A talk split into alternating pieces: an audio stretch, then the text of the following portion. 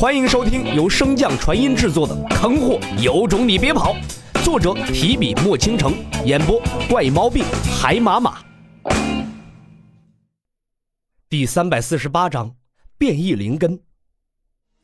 身为局外之人的洛尘，在看到黄涛的这场搏斗之后，缓缓摇了摇头。虽然当前洛尘无法看清场中的局面，但是听波的存在却远胜过了视觉给洛尘带来的感官。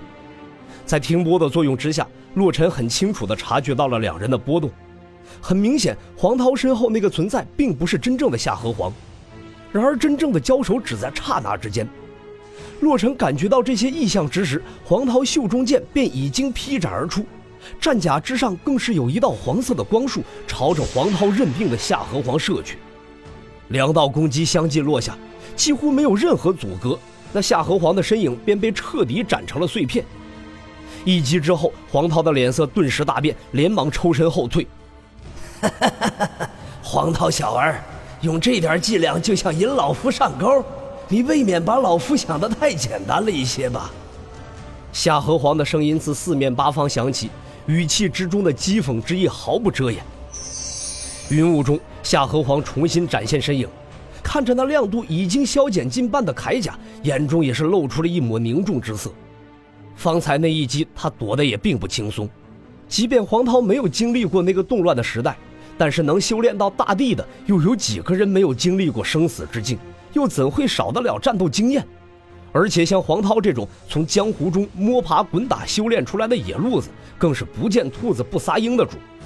方才若是真的未能锁定夏河皇的气息，黄涛又怎会赌上战甲将近一半的能量倾力一击呢？夏河皇低头望向自己身上的战甲。其散发出的强度比之方才也相去甚远，还有最后一次错位空间的力量，这次机会要留在最后躲避黄涛的临死反扑，只能让剑阵去伺候伺候他了。夏河皇沉吟一声，气息再度消失的无影无踪，而此时如同瞎子一般的黄涛更是心急如焚。两人对战不仅仅是单纯武力上的比拼。对战的双方心境变化也会直接影响战局。此时的他就像一个正常的人被强迫着闭上眼睛走路，走得歪歪扭扭的不说，这路上诸多的深坑，他一旦踏入其中一个，便是粉身碎骨，怎能不如履薄冰、焦躁不安呢？随着心中越来越焦急，黄涛想要窥探外界的冲动就越来越强烈。受尽煎熬的他，终于忍不住放出了一缕神识。一直在谨慎关注他的夏河皇，等待的便是他这自投罗网的机会。在那缕神识透出体外的一瞬，自那云雾之中便有千万寒气瞬间凝结成细针，朝其扎去。那来自灵魂深处的痛楚顿时传遍了黄涛的身躯，让他痛得一阵抽搐。常人接触到热锅而感受到痛楚的第一反应便是躲避，黄涛自然也不例外。在那痛感传来之际，黄涛便本能的想要将那缕神识收回。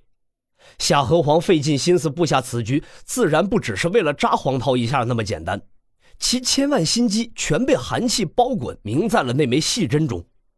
细针看似有形，实则无形，乃是夏河皇体内的本源之力所化。而夏河皇这本源之力有一极其强大之处，绝对冷冻。就如同夏河皇体内极其特殊的变异灵根冰灵根一样，夏河皇的本源之力完美的继承了冰灵根的特性，只要被这股本源之力附着，那在夏河皇的控制之下，便可随时操控变化其温度，激发到极致，更是可以冻结灵力、神识这种极为特殊的能量。先前黄涛从夏河剑手中抢走的那枚断影珠，便是由夏河皇的本源之力炼制而成的，其效果之强，可见一斑。虽然黄涛知晓夏河皇灵根的特殊，但是关于夏河皇的对战资料却知之甚少。在神识传来的巨大痛感之下，更是没有了顾忌，将那缕附着了夏河皇本源之力的神识给重新收纳回了神识海。而那股本源之力也没有让夏河皇失望，在进入黄涛的神识海之后，便在他的催动之下，迅速开始冻结黄涛的神识之力。刚将剧痛平复，黄涛瞬间便注意到了神识海的异样，连忙调动更多的神识之力，向夏河皇那股本源之力攻击而去。可事情终究不是黄涛想的那么简单，这一举动不仅没有帮助自己化解危机，反而加速了自己神识海中的神识之力被冻结的速度。眼看着神识海被冻结的面积越来越大，只短短片刻便已经超过神识总量的十分之一。黄涛无奈之下，只能忍痛将那股本源之力附着的部分整个切除，弃出体外。而如此大量的神识切除，更是直接影响到了黄涛体内灵力的流转。而这正好是夏河皇的机会。蓄力已久的剑阵呼啸作响，似有无数利剑齐鸣。云雾中，夏河皇先行出击，夏河剑居左随后而至，夏河尘则是阴险至极，自下往上朝着黄涛身下捅去。右侧剑鸣之声最盛，一时间四面八方皆敌。黄涛自然不信夏家这三个阴人会故意放他一条活路，白白给他留出上方的缺口。稍加思索之下，黄涛还是朝着夏河剑声音传来的方向突围而去。可是黄涛终究还是吃了精神力无法外放的亏，分辨不清己方敌人的真实身份。